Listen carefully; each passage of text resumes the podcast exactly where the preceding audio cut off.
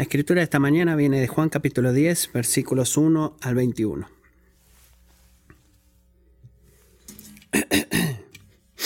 Este es Jesús hablando. En verdad les digo que el que no entra por la puerta en el redil de las ovejas, sino que sube por otra parte, ese es ladrón y salteador. Pero el que entra por la puerta es el pastor de las ovejas. A éste le abre el portero y las ovejas oyen su voz. Llama a sus ovejas por nombre y las conduce afuera. Cuando saca todas las suyas, va delante de ellas y las ovejas lo siguen porque conocen su voz. Pero a un desconocido no seguirán, sino que huirán de él porque no conocen la voz de los extraños.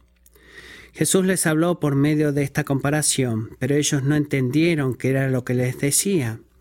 Entonces Jesús les dijo de nuevo, En verdad les digo, yo soy la puerta de las ovejas.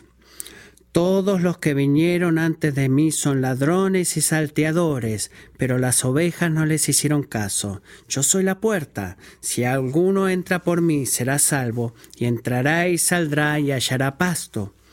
El ladrón solo viene para robar, matar y destruir. Yo he venido para que tengan vida y para que la tengan en abundancia. Yo soy el buen pastor. El buen pastor da su vida por las ovejas, pero el que es un asalariado y no un pastor, que no es el dueño de las ovejas, ve venir al lobo, abandona las ovejas y huye, entonces el lobo las arrebata y las dispersa. El asalariado huye porque solo trabaja por el pago y no le importan las ovejas. Yo soy el buen pastor y conozco mis ovejas y ellas me conocen, al igual que el Padre me conoce y yo conozco al Padre y doy mi vida por las ovejas. Tengo otras ovejas que no son de este redil. A esas también yo debo traerlas y oirán mi voz y serán un rebaño con un solo pastor. Por eso el Padre me ama, porque yo doy mi vida para tomarla de nuevo. Nadie me la quita, sino que yo la doy de mi propia voluntad. Tengo autoridad para darla y tengo autoridad para tomarla de nuevo. Este mandamiento recibí de mi Padre. Volvió a surgir una división entre los judíos por estas palabras, y muchos de ellos decían, tiene un demonio y está loco.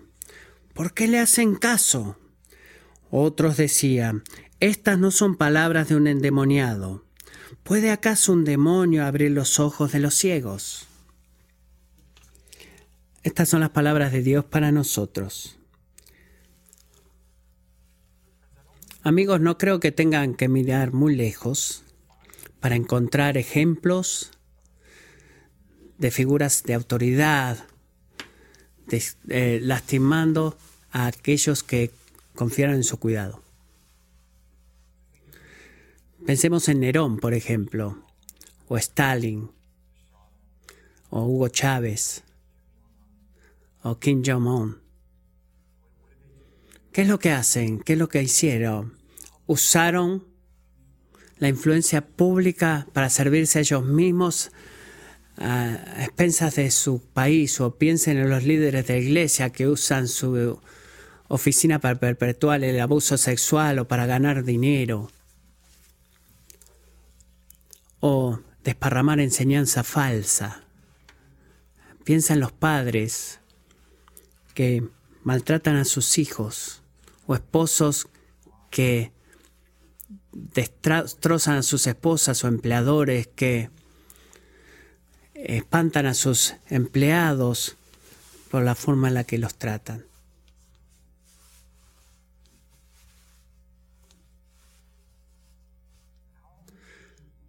¿Cómo deberíamos responder a los líderes humanos caídos? Es una gran pregunta. Y tenemos una respuesta. Más que gritarles y humillarlos hasta que su cabeza ruede. Porque seguramente queremos ver, hay mucho de eso. Esto es lo que aprendemos de la palabra de Dios. Primero, ¿cómo respondemos a los líderes humanos que fallan, caídos? Debemos recordar que la autoridad es fundamentalmente algo bueno, dada por Dios y es dada a los regidores, pastores, padres, esposos, maestros, dueños de negocios, entrenadores y otras personas para la gloria de Dios y tu bien. Es ahí donde debemos comenzar. Segundo, debemos lamentar las formas en las cuales la autoridad ha sido corrompida por el pecado. Seriamente corrompida. Autoridad no es el problema, la autoridad no es el problema, sino que la actitud del corazón en esas autoridades de los hombres y mujeres que ejercitan esa autoridad. Tercero, clamamos al Señor en medio de toda de todo el problema que hay alrededor nuestro, porque Él solo puede rescatar a los líderes de ellos mismos. Cosas como el dar cuentas, el checks y balances, todo está bien. Pero esta es la realidad, amigos. Solo Jesús puede darnos un nuevo deseo y una nueva habilidad para usar cualquier autoridad que Dios nos ha dado para las prioridades y propósitos de Dios. Checks y balances no puede hacer eso, el dar cuenta no puede hacer eso, solo Jesús lo puede hacer. Si tratamos de funcionalmente eliminar a la autoridad, distribuyendo con una eh, igualdad perfecta, no vamos a arreglar nada. Tú y yo podemos tener el mismo tipo de poder social. ¿Y sabes lo que vamos a seguir haciendo apartados de Dios? Usarlo para nuestros propósitos egoístas. Cuarto, ¿cómo respondemos a los líderes humanos caídos? Esperamos, esperamos pacientemente cuando Jesús retorne y cada autoridad humana opuesta a Él se va a convertir en polvo debajo de sus pies. Esperamos por ese día y sabiendo que incluso ahora nuestro Dios soberano está sentado en el trono del universo, reinando sobre sobre los affairs de los hombres caídos. Y finalmente, mientras esperamos que todas las cosas sean hechas nuevas, incluidos los líderes humanos, descansamos en la preciosa promesa de Juan 10, 1 al 21. ¿Sabes cuál es esa promesa? La imagen general de esa promesa. Donde los líderes humanos te fallaron, Jesús no lo hace. Descansamos en esa promesa, en esa verdad, donde los líderes humanos nos fallaron, Jesús no. Tu esposo quizás te lastimó, un miembro de la familia quizás abusó de ti, un pastor quizás te falló, pero Jesús no. Y traigo todo esto al tema de hoy no para que nos quedemos callados y soberanamente escuchando. Es bueno escuchar eso, es un tema pesado, pero no, traigo eso porque el contexto del Juan 10 es espectacular. Es una caída espectacular del hombre de parte de los líderes religiosos judíos del capítulo 9. ¿Por qué? Porque Jesús acababa de terminar sanar a un hombre que había nacido ciego. Nunca nadie había hecho eso antes, pero en lugar de regocijarse con él y creer en Jesús como el Hijo de Dios, ¿qué hicieron los líderes religiosos? Lo, expulsaron al hombre de la sinagoga, lo, echaron fuera. ¿Por qué? Porque él no dejaba de honrar a Jesús y, valientemente confrontó a los, la incredulidad de los fariseos y que rechazaban creer en Jesús. Así que lo expulsaron. ¿Por qué? Porque era una amenaza para su autoridad.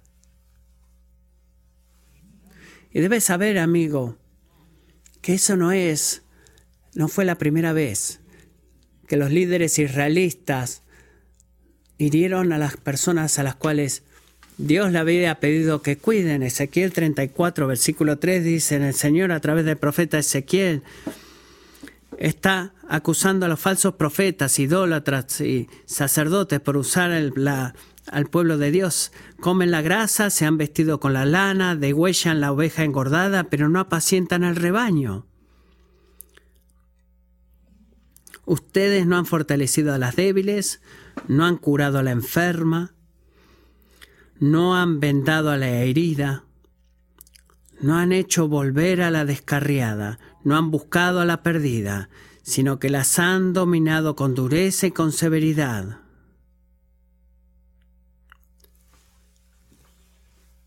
Se dispersaron.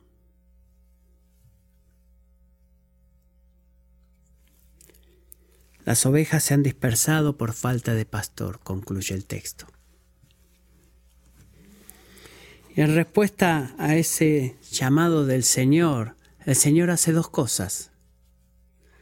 Primero, Él dice, personalmente voy a, hacer que paguen todos esos líderes caídos. Versículos 10 dice, yo estoy en contra de los pastores. Eso da miedo si tú eres un líder espiritual. Segundo, Dios promete hacer por Israel lo mismo que los líderes humanos fallaron en hacer. Versículo 15 de Ezequiel 34. Yo apacentaré mis ovejas y las llevaré a reposar, declara el Señor. Buscaré la perdida, haré volver la descarriada, vendaré la herida y fortaleceré la enferma, pero destruiré la engordada y la fuerte. Las apacentaré con justicia, entonces pondré sobre ellas un solo pastor que las apacentará, mi siervo David. Él las apacentará y será su pastor. Haré un pacto de paz con ellos y eliminaré de la tierra las bestias feroces. ¿Qué está diciendo Yahweh? a los líderes caídos que destruyen a gente quebrantada y pecadora. Les dice, voy a hacer todo lo que ustedes todos han fallado en hacer. Yo lo voy a hacer. Noté que cuando un líder espiritual en la iglesia cae, en particular cuando eso pasa, es muy fácil para las personas que usen su hipocresía como excusa para ya sea abandonar la iglesia o completamente rechazar la fe. Tengo esa tentación emocionalmente. Confíen, eh, créanme. Pero este es el problema con esa respuesta, amigos. Si tú haces eso cuando un líder humano, especialmente en la iglesia, cae, de manera pública. Si tú haces eso, si tú abandonas la iglesia o de, abandonas la fe, eso revela que tu fe no estaba en Jesús desde el comienzo, sino que estaba en un hombre o mujer caídos, eh, que son caídos como tú. ¿Te has dado cuenta de eso?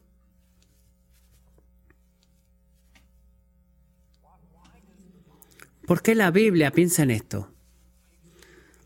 Toma tal, un dolor tan grande para eh, desplegarlo delante de nuestros ojos, y no es una exageración, todas las caídas, incluso de los pastores, mejores pastores humanos en la historia de la humanidad, incluidos Moisés y David. Yo diría que en una imagen de conciencia, ah, eso no es inteligente hacer que la Biblia hiciera eso, desplegar la caída. Tú no puedes, quieres publicar eso online, puedes aplicar en trabajo un día, Moisés, David, y eh, recursos humanos puedes buscar tus posteos previos y aprender eso de ti, saber eso de ti, descubrir eso. No, hay que esconderlo. Porque puede venir y morderte de vuelta, pero ¿por qué el Señor hizo exactamente lo opuesto y desplegó eh, todas estas caídas? ¿Has pensado alguna vez en eso? No es muy sabio hacer eso. ¿Por qué lo hizo? Bueno, simplemente amigos es porque cada una de esas caídas susurra de que Él no es el escogido. Ese líder que cayó no es el escogido. Tienes que esperar por el escogido. Tienes que esperar por el Mesías. Porque donde, cuando los líderes humanos nos fallan, Jesús no lo hace. Él no lo ha hecho y no lo hace y no lo hará. ¿Cómo sabemos eso? Dos razones en Juan capítulo 10. Es, es un pasaje glorioso y profundo. Primero, Jesús es la puerta que conduce a la vida. Jesús es la puerta que conduce a la vida. ¿Cómo sabemos eso? Recuerden la imagen grande, donde los líderes humanos caen, Jesús no. Eh, debemos hacer eso porque, bueno, sentí que el pastor dijo que había que hacer eso el domingo. No, eso no me sirve mañana. No, necesito razones. Bueno, Jesús es la puerta que conduce a la vida. Los primeros versículos de este capítulo, Jesús cuenta una parábola de pastores y ovejas y era una imagen común en la Palestina del primer siglo y también lo es para nosotros. Sigo recordando no hace mucho tratando de explicar a alguno de mis hijos que la comida no viene de Kroger en realidad. ¿De dónde viene la carne? De Kroger. No, no, no es así, tan así. Pero en los días de Jesús no necesitabas explicar eso mucho porque la mayoría de las familias judías tenían un pequeño rebaño de ovejas. Y David este, cuidaban a las ovejas, por ejemplo, y a la noche las protegían de los lobos y de los ladrones, se tenían que llevarla a la casa, las ovejas, o, o si era un rebaño grande, tenían que tener un, un redil ahí guardado para guardar las ovejas. Y incluso aunque tenía pocas ovejas, tenía una puerta que era guardada por un cuidador, o si era una puerta abierta, los los pastores solían dormir delante de las ovejas para que no se metan a robarlas, así que si, un predador quería entrar tenían que pasarlo al pastor, al pastor primero. Así que ya en cualquiera de los casos, ya sea que los ladrones o predadores trataran de matar a una oveja, no podían eh, entrar a través de las puertas, tenían que tratar de pasar los muros eh, para evadir la atención muchas veces. Y debes tener eso en mente, ese es el contexto. Cada vez que Jesús habla, eh, para aquellos que conocen todo, les estabas hablando, pero conociendo lo que dice Ezequiel 34, quizás queríamos que Jesús se comparara con el pastor del Ezequiel 34 y dijera, bueno, sabemos dónde va, pero no, no hace eso. Él se comienza versículos 7 y 10 comentan, comparándose con la puerta. De cierto, de cierto les digo, yo soy la puerta de las ovejas. Versículo 9, si alguno entra por mí, será salvo y entrará y saldrá y hallará pastos. ¿Qué es lo que está diciendo Jesús?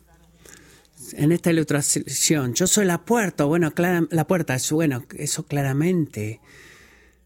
Él está trayendo una analogía que nos recuerda que no necesariamente debemos tomar todo liberal, literalmente en la Biblia. Él no se parece como una puerta, o no es una puerta en realidad, pero ¿qué es lo que está diciendo acerca de sí mismo comparándose con la puerta? Está diciendo esto, si tú quieres ser contado entre el número de gente del pacto de Dios, si tú quieres entrar a su reino y disfrutar de su presencia y vivir bajo su liderazgo, hay una cosa que debes hacer, necesitas venir a Jesús. Debes venir a Jesús, confiar en Jesús, porque no hay ningún otro camino de Dios apartado de la fe obediente en Él. Él es la puerta. Y el Señor promete en el versículo 9 que todos los que vengan a Él serán salvos, recordándonos de la naturaleza de muerte de nuestra situación apartados de la puerta. ¿Cuál es esa situación de que Dios es santo y nosotros no lo somos? De que nadie es bueno lo suficiente, ninguno de nosotros merece el favor de Dios, desesperadamente, necesitamos el perdón y necesitamos un Salvador. Y debido a que Jesús es la puerta, si tú eres rodeado, vas a deleitarte en su autoridad, confiar en Él para hacerte justo delante de Dios. Entonces el versículo 9 no es simplemente una posibilidad espiritual, sino que es una promesa para ti, amigo. Es una promesa. Tú ciertamente serás salvo de la ira de Dios. Así que, ¿qué significa eso? Significa que tú puedes ver en tu ansiedad, de, tú puedes detenerte ahora mismo en medio de tu ansiedad, de tratar de performar, de hacer una performance para Dios, de tener una performance para la gente a tu alrededor. Puedes vivir para agradar al Señor, no de que estés en su buen lado, sino porque Él ya ha derramado su amor en ti a través de Jesús y serás salvo. Es una promesa para todos aquellos que vienen a la puerta y la atraviesan. Y esa imagen de una oveja entrando y saliendo para encontrar pastos nos trae todo tipo de imágenes del Antiguo Testamento, las bendiciones del Nuevo Pacto y habla de la nutrición espiritual, de lo que significa una relación con Cristo, el pasto del que está hablando. En otras palabras, Jesús no simplemente nos da vida en el día final, sino que nos da abundante vida aquí mismo, ahora mismo. Y en estos días, he mencionado a algunos de ustedes esto antes, eh, creo que cuando vine de un viaje en una boda en Hawái, una de las cosas, creo que ya les conté, que me maravilló, uno de los lugares en los que escalamos en las montañas, es estaba saturado de vida, un lugar que nunca había antes, tenías plantas creciendo de otras plantas, eh, plantas arriba de otras plantas, árboles pinos creciendo de otros árboles, bambú. Alguna vez estuvieron en un, bosque de bambú, el bambú ahí es así de grande, sin, sin broma, el tronco de las palmeras de mono son del tamaño de un auto, todo es verde, todo está creciendo, las flores en todos lados, hay vida en esteroides. Es increíble todo lo grande que es. Y pensé, bueno, eso es vida sobre vida, planta sobre planta, planta, árbol sobre árbol. Eso es una imagen de la vida espiritual que Jesús te ofrece a ti, amigo. ¿Qué es lo que ofrece Jesús? ¿Qué es lo que hace? Él reemplaza su, tu, tu vaciamiento con gracia y la falta de sentido con un propósito y la esclavitud con libertad y soledad con la comunidad. Él ofrece un gozo que el sufrimiento no puede robar, una seguridad que ningún enemigo puede sacudir y una identidad como hijos e, hijas adoptados de Dios que nadie puede quitar. No vas a encontrar vida abundante alejado de Él.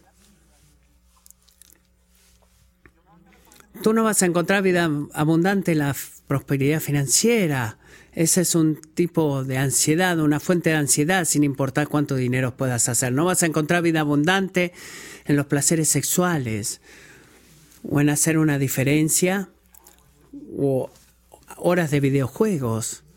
No, escucha esto, esos dioses nunca satisfacen.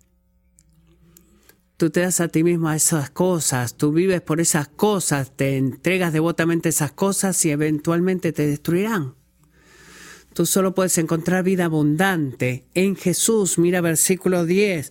El ladrón solo viene para robar, matar y destruir. Yo he venido para que tengan vida y para que la tengan en abundancia.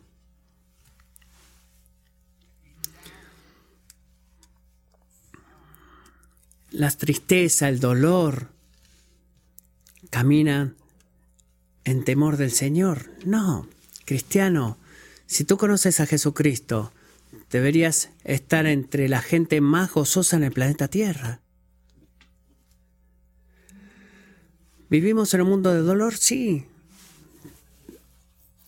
Debemos Vivimos en un mundo caído, como dijimos antes, está siempre en, sufrimiento, pero bueno, por todo lo que Jesús ha hecho y por lo que ha hecho por nosotros, debemos tener gozo siempre, podemos tener gozo siempre. Escúcheme, especialmente si crecieron en la iglesia, como he hablado con la gente joven temprano, bueno, vamos a hacerlo otra vez. Jesús no es solamente correcto o verdad, sino que es excesivamente bueno. Piensa en eso, crecer en la iglesia, ¿Qué es lo que siente? ¿Qué es lo que escucha? Jesús es verdad, Jesús es verdad. Bueno, sí, ya lo entendí, mamá, papá, pastor, sí, bueno, sí. Sí, estás en lo correcto. Pero ¿sabes qué más es Él? Porque Él es justo y verdad, también es excesivamente bueno. es satisfacción y un tesoro de saber amarlo y servirlo es el camino de la vida, es el mejor tesoro que puedes encontrar. Y piensa en esto, cuando sea que pecamos, incluso como cristianos, inevitablemente es porque en alguna forma en particular hemos dejado de creer de que la vida abundante se encuentra en Jesús. No solamente pecamos o hacemos las cosas malas, bueno, lo hacemos como cristianos, pero lo hacemos porque de alguna forma nos olvidamos que la vida abundante solo se encuentra en Jesús. Miren los ladrones y los asalariados en el versículo 10. En contraste, ellos vienen a robar y a matar. ¿Qué, ¿Quiénes son ellos en este pasaje? Los que vienen a robar y matar en el contexto inmediato son los líderes religiosos, los fariseos, o tres de los, los que tiraron al ciego de la sinagoga, opuestos a Jesús y a sus seguidores, tanto como los profetas este, y falsos pastores y regidores en Ezequiel, todos aquellos que pretendían ser el Mesías antes de Jesús y que guiaron a la gente a enseñanzas falsas. Y escuchen esto también. Es cualquier hombre o mujer en el presente que ocupa una posición de liderazgo espiritual en la iglesia, pero no tiene una relación de vida con Jesús. Piensa en esto. La forma en la que entras al redil de las ovejas determina la verdadera naturaleza de tu relación con Dios y con su pueblo. Así que los fariseos estaban convencidos de que eran buenos con Dios. Estaban orgullosos de sí mismos, de ser pastores del pueblo de Dios, pero el rechazo de creer en Jesús, el que es la puerta y el no querer entrar por la puerta, ellos no solamente perdieron su relación con Dios, sino que los expone como una amenaza de muerte para las ovejas. Así que si tú estás en la posición de liderazgo espiritual o de autoridad espiritual, bueno, en esta iglesia, en tu familia, tu comunidad, Quiero que me escuches cuidadosamente. Amigo, tú tienes que pagar, prestar, perdón, una atención muy importante y especial a la condición de tu propia relación con Jesús. Debes hacerlo. Esa es tu principal prioridad no es lo que todo el mundo quizás quieran de ti o digan de ti, no es lo que pueda ser medido o escrito en un calendario de citas, sino que es tu prioridad más alta y principal, porque si tú te detienes de seguirlo a Él, si tú dejas de atesorar a Jesús, si dejas de ser, de que Él sea el gozo de tu corazón, entonces quizás permanezcas en el rebaño a los ojos de todo el mundo a tu alrededor, adentro del redil, perdón. Pero ya no eres el pastor, eres un ladrón. ¿Por qué? Porque el ejemplo espiritual y la influencia de tu vida, invariablemente, en las maneras en las cuales te das cuenta o no, van a comenzar a guiar al pueblo de Dios fuera y lejos de Dios.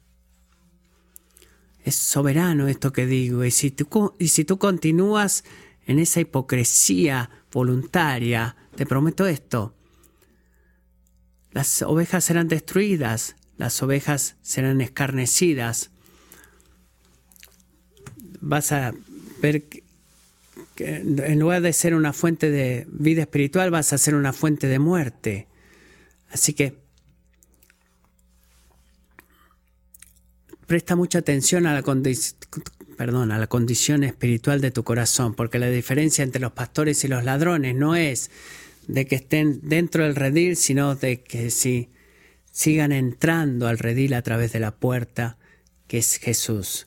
Mira tu vida cuidadosamente. Pero habiendo dicho eso, y tiene que ser dicho, debemos escuchar esa advertencia, especialmente a los líderes espirituales en la iglesia. También debemos recordar que los mejores líderes espirituales no son perfectos, ¿verdad?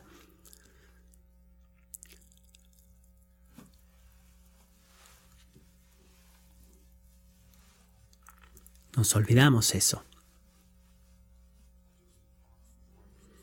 Honestamente somos tan susceptibles a la disolución del hombre cuando alguien tropieza y cae. Eso es lo que mencioné temprano. Creo que Jesús en Jesús. Amén. Las mejores opciones no siempre son perfectas y cuando tropiezan, por favor escuchen esto, no los hace a ellos automáticamente un ladrón que entra a robar al redil. No, ¿por qué? Porque la pregunta viene a esto y llega a esto en nuestras caídas y en nuestros éxitos como líderes espirituales. Estamos viniendo al Señor, Jesús el, Jesús el Señor o no.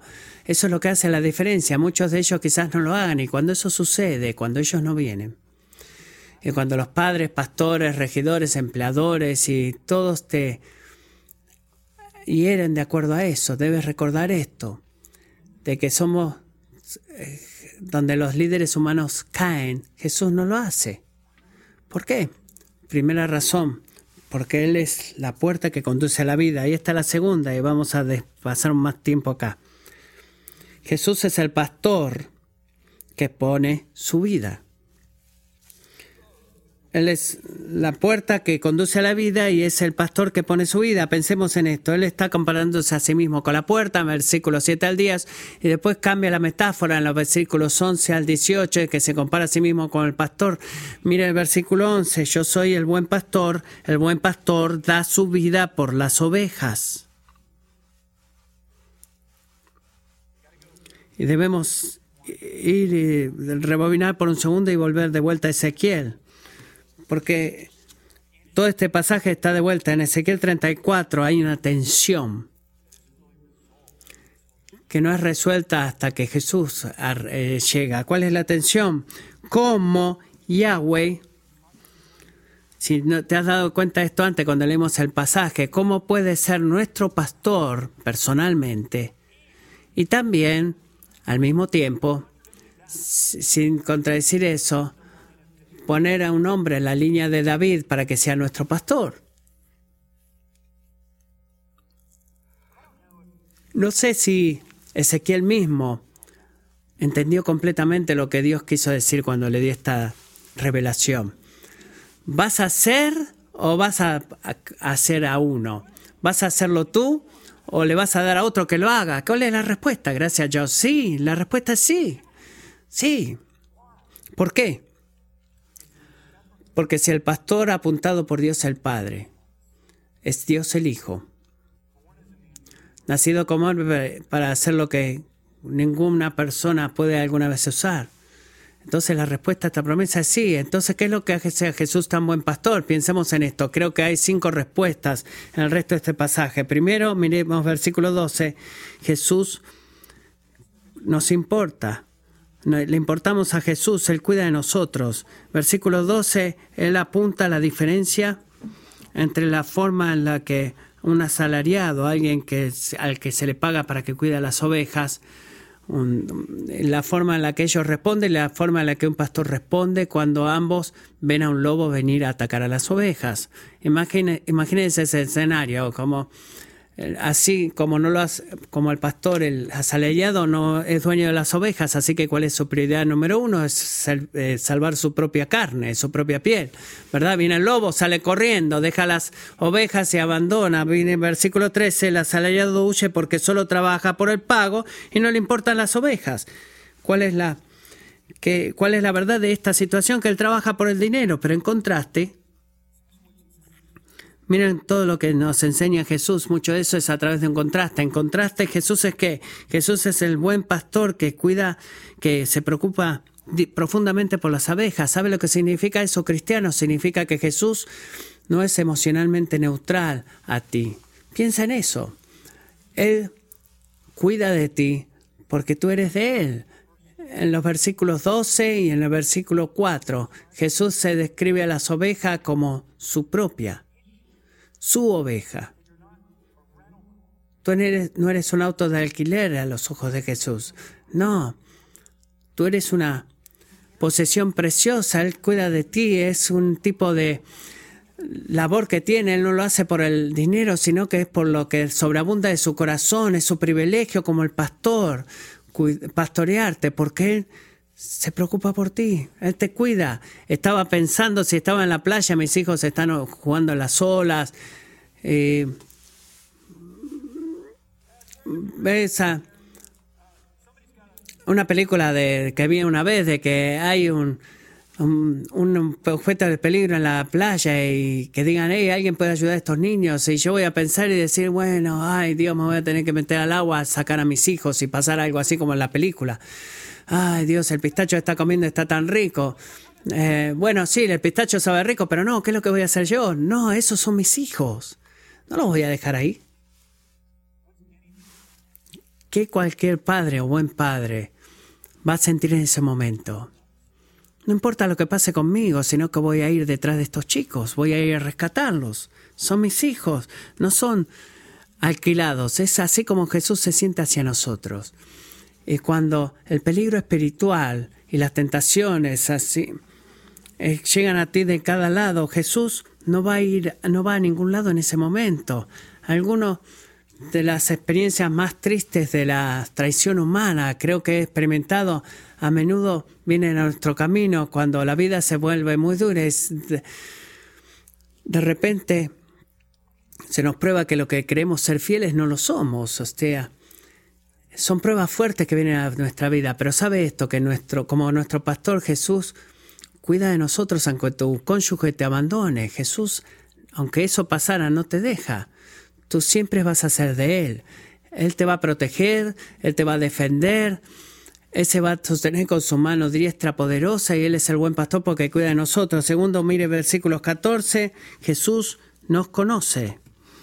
Le importamos a Él y nos conoce. Versículo 14, yo soy el buen pastor y conozco mis ovejas.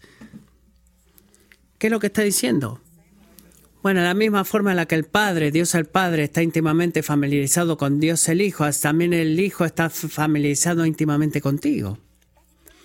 Eso es loco, ¿verdad? Él conoce cada detalle de tu cuerpo, personalidad, tus fortalezas y debilidades espirituales, tu experiencia de vida, tus gozos, tus eh, tristezas, tu soledad. Nada acerca de ti está escondido de tu pastor. Él te conoce todo y en un sentido eso es verdad para cada hombre y mujer que alguna vez has vivido, pero escuchen, es particularmente y especialmente verdad en el pueblo escogido por Dios aquellos que son el objeto de su eh, poder salvador y la misericordia para la eternidad. Y las personas salvas son parte del cuerpo de Cristo y, ocupamos más que solamente una categoría en la mente de Jesús, ocupamos mucho más que eso. Jesús no es como un político en el Congreso de la Nación mirando a millones de personas y no solamente ver personas y dice, ah, bueno, ah, ahí este, está este problema, esa gente con esas carteles, están estas categorías de personas en la manifestación. No, mira lo que es el pastor porque nos conoce, versículo 3, él llama a sus ovejas por nombre. Él te llama por nombre, tú no eres un número, tú no eres una tribu, Tú no eres un seguidor, una persona redimida en masa, no. Así como los pastores en Palestina le asignaban nombres únicos a cada una de sus ovejas, Jesús hizo lo mismo contigo. Y miren esto también, debido a que nos conoce, podemos conocerle. Mira versículo 14 otra vez. Yo soy el buen pastor y conozco mis ovejas y ellas me conocen ambas maneras. ¿Cómo está sucediendo eso? ¿Cómo puede suceder eso? ¿Cómo podemos conocer a Jesús? Es una buena pregunta, incluso cuando todavía no hemos podido ver físicamente a Jesús con nuestros ojos. Quizás tú tienes fe y dices, estás hablando de ver a, conocer a Jesús y dice, bueno, me gustaría, pero ¿cuándo lo voy a poder ver? Si no eres cristiano puedes pensar eso, no puedes conocer a alguien que nunca vi, eso es raro.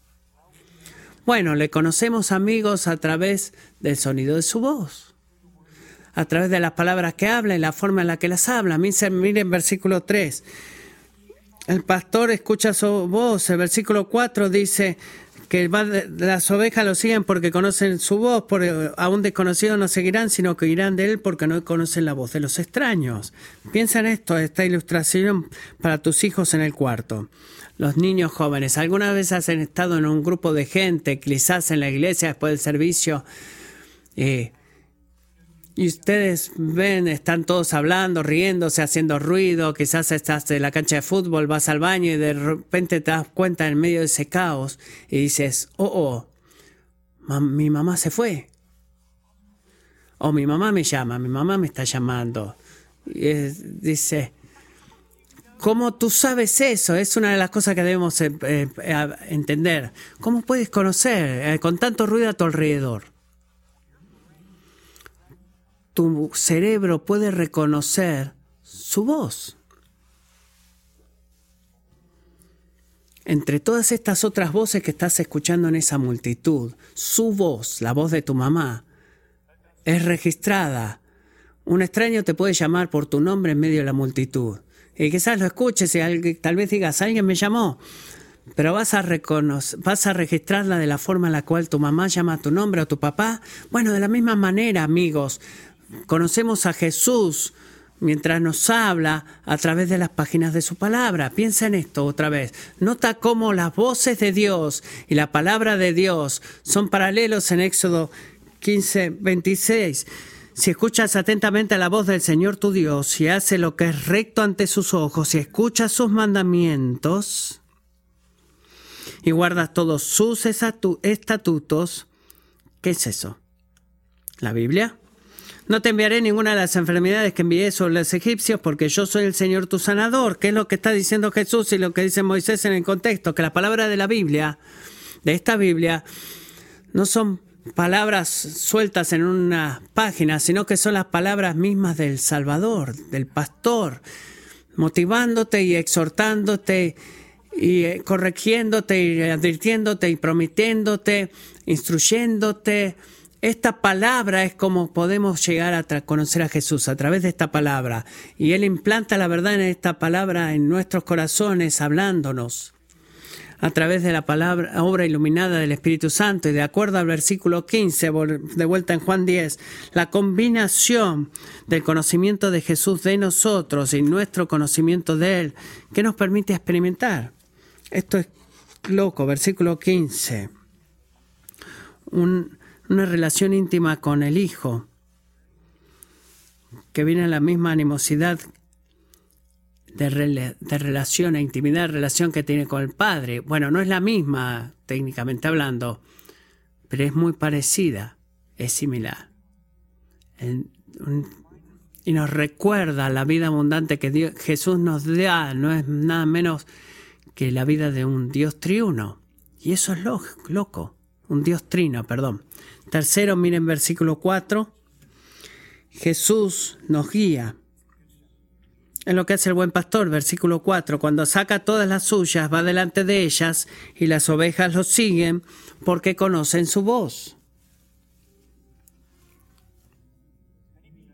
Muchos de ustedes saben esto ya, pero cuando Jesús nos llama a seguirle, Él nos llama a hacer cosas bien difíciles. Sí, nadie dijo amén a eso, ¿verdad? Bueno, no es necesariamente que sean cosas difíciles. Él nos llama a hacer cosas difíciles, sí.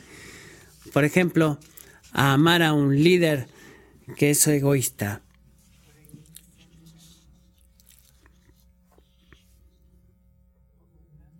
Recuerda esto. Recuerda esto, especialmente cuando Jesús te ha dicho que te guía a hacer algo porque está diciendo en tu palabra que se siente muy duro de hacer. Recuerda esto, amigo. En ningún punto en ese camino de y lucha hacia la obediencia, en ningún punto alguna vez estarás solo. Nunca estarás solo. El Salvador mismo va contigo en el camino hacia la obediencia. Es lo que Jesús está diciendo acá. Él estará contigo, Él te ayudará, te guiará con su consejo, ya sea que estés caminando al cuarto de tu hijo para resolver un conflicto, que estés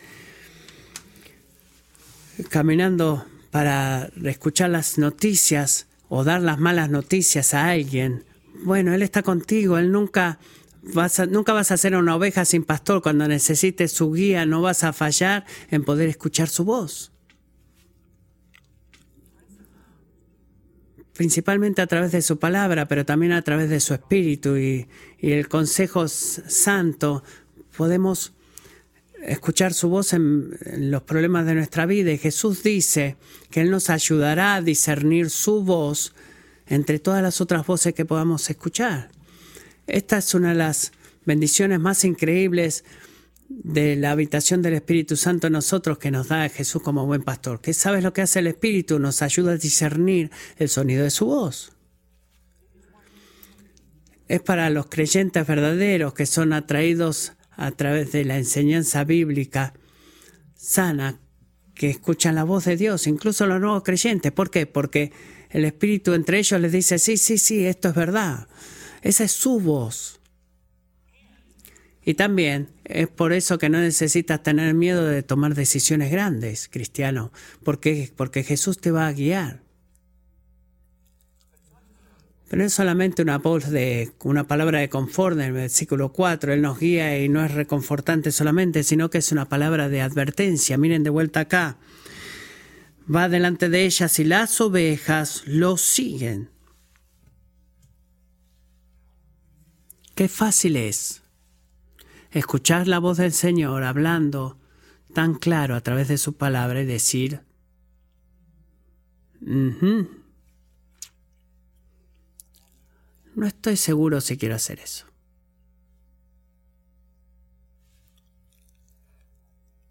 Verdaderamente no me gusta eso. ¿Por qué debería hacer eso? Otra vez me puede decir, eh, no, tengo buenas razones para no hacerlo. ¿Qué debemos darnos cuenta en esos momentos? De que si hay un modelo en tu vida de no seguir el liderazgo claro del Señor Jesús, que de vuelta, ¿de dónde viene eso? ¿De mis pensamientos subjetivos? No, sino de la palabra de Dios. Si, si es un modelo en tu vida, de seguir, si no es un modelo en tu vida de seguir la voz de Dios, de obedecer la voz de Dios aunque te cueste, porque sabes que Jesús es mejor, entonces necesitas cuestionarte de acuerdo al versículo 4. ¿Verdaderamente eres una de sus ovejas? No es algo duro de, para mí decir, sino que es simplemente lo que Jesús dice acá. Él nos guía y él es, la oveja debe seguirlo. Cuarto, que lo hace un buen pastor. Jesús nos persigue. Él cuida de nosotros, nos conoce, nos guía y nos, nos persigue. Si no estoy equivocado y la mayoría de ustedes se ven como gentiles. No veo muchas eh, personas acá en este cuarto que parezcan judíos. Estas eh, son buenas noticias para ti. ¿Por qué? El versículo 16 lo hace una buena noticia. Dice, tengo otras ovejas que no son de este redil. Hablando de los gentiles, a esas también yo debo traerlas y oirán mi voz y serán un rebaño con un solo pastor. ¿No estás agradecido de que Jesús no solamente espera por nosotros que vengamos a Él? Jesús no espera por eso. Lo dijimos temprano en la canción, oh gran Dios, luego de tu espíritu me dio vida. Ha, abrido, ha abierto, perdón, tu palabra a mí. Él te persigue, viene detrás de ti, toma la iniciativa, Él te persigue, persigue las ovejas perdidas. Él, volvemos de vuelta a Osaías, aquellos que no son su pueblo y los hace su pueblo. Pero piensa en esto. ¿Cómo el versículo 16 es posible, hablando de los gentiles? ¿Cómo es posible cuando ninguno de los evangelios tenían ningún, ninguna prueba de que Jesús haya hecho un trabajo significativo entre los gentiles? Es verdad, ¿cómo pudo pasar eso?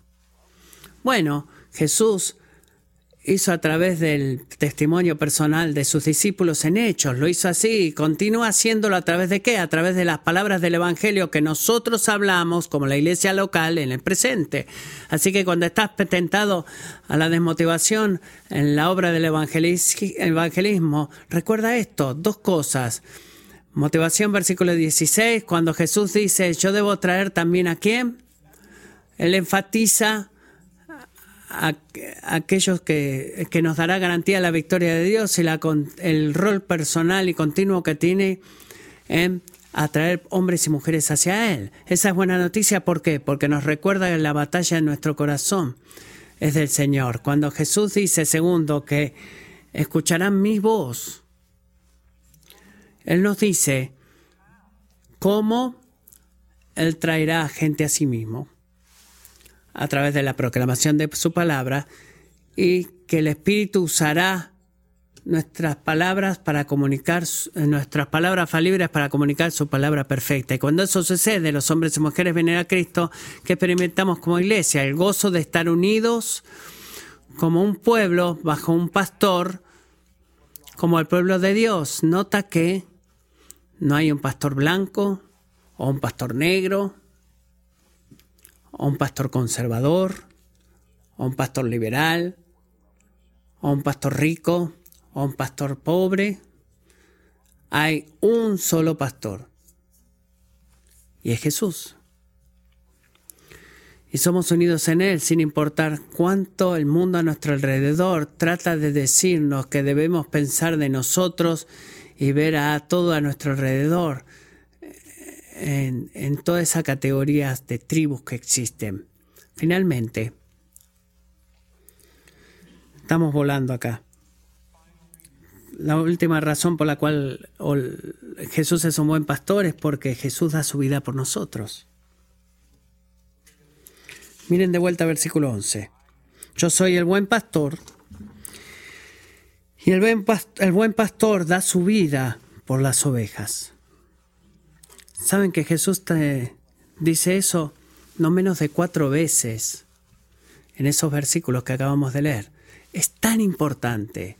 Él no dice esas otras cosas que he mencionado antes cuatro veces, sino que dice esto cuatro veces. ¿Por qué? ¿Por qué?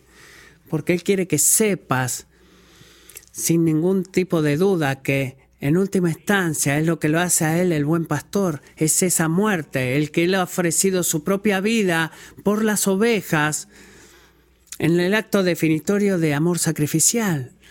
Así que, ¿qué lo hace el buen pastor? No es un ladrón que destruye a las ovejas o que abandona a las ovejas cuando viene el peligro. Y tu peligro mayor y espiritual, ¿cuál es tu peligro, tu mayor peligro espiritual? ¿Es la ira de Dios derramada sobre el pecado que cometimos hacia el más santo? Ese es tu gran peligro espiritual y a la luz de ese peligro Jesús no se esconde ni huye. Él nos da vida derramando su vida. No hay sacrificio más grande que alguna vez se haya demandado. Y no hay sacrificio más grande que alguna vez se haya pagado. Porque esta humildad que Jesús despliega al morir en la cruz es exactamente lo opuesto a lo que los líderes pecadores hacen. ¿Qué es lo que hacen los líderes pecadores? Usan su posición en poder para su propio bien.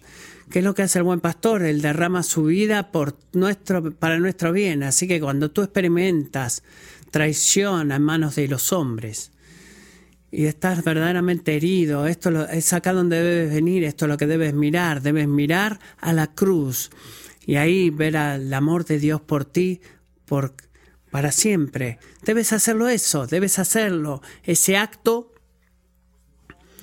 fue la culminación de una eternidad de obediencia, el acto culminante, como Dios el Hijo, a la voluntad de Dios el Padre. Y así, escucha esto, Jesús no cumplió el plan de Dios de redención porque el Padre lo motivó o porque el Padre tuviera mayor autoridad de la que tiene Jesús. No. La voluntad del Hijo es la voluntad del Padre, la autoridad del Padre es la autoridad del Hijo. Hay un solo Dios. Y así Jesús ejercita su autoridad divina, derramando su vida en una muerte sacrificial y tomarla en una resurrección victoriosa. ¿Para qué? Para la gloria del Padre y el bien del pueblo de Dios. Es así como sabemos que Él es el buen pastor. Quizás haya muchas veces en tu vida, amigo, amiga, cuando te encuentras a ti mismo pensando, bueno, no me siento que Jesús cuide de mí. No siento que Él me conozca, que me guíe o que me esté persiguiendo. Pastor, no siento nada de estas cosas, ninguna de estas cosas. ¿Cómo puedo saber que lo que cuando los líderes humanos me fallan, Jesús no lo va a hacer si no siento nada de estas cosas que acabas de mencionar. Bueno, amigo, la respuesta es algo que no cambia basado en lo que sientas o no. ¿Cuál es esa verdad? Las verdades históricas inamovibles son de que Jesús, el buen pastor, murió en la cruz por ti. Eso no puede desaparecer. Cuando siente que no es, Él es un buen pastor o que siente que no es un buen pastor, que es lo que hacemos todo este tiempo, em, fijamos nuestros ojos en el Evangelio y recordamos, porque todo eso puedo saber en cualquier situación, que aunque no la sienta, Él es el buen pastor. A través del Evangelio. Muchas personas escuchen esto y piensan que Jesús está loco, posesionado por un demonio. Otras personas luchan para entender de que todo esto que él diga haya sido verdad y sus palabras los dividía y nos sigue dividiendo en el día de hoy. Y Juan 10 en particular nos fuerza a hacer una elección. ¿Cómo vamos a responder a Jesús? ¿Vas a venir a Él hacia la puerta como Él es la única puerta hacia la relación con Dios? Y cuando vengas a Él, vas a confiar en Él como tu pastor porque nadie más puede hacer por ti lo que Jesús hace. Cuando los líderes humanos caen o fallan, Jesús no. Así que te dejo con esta carga. Deja de tratar de crear la vida para ti mismo. Y deja de mirar a otras personas para que levanten las piezas cuando esa primer cosa en última instancia no funciona. Nunca va a funcionar. Mira a Jesús, confía en Jesús. Di lo que lo mismo que el rey David dijo en Salmo 23, el Señor es mi pastor, nada me faltará. Oremos.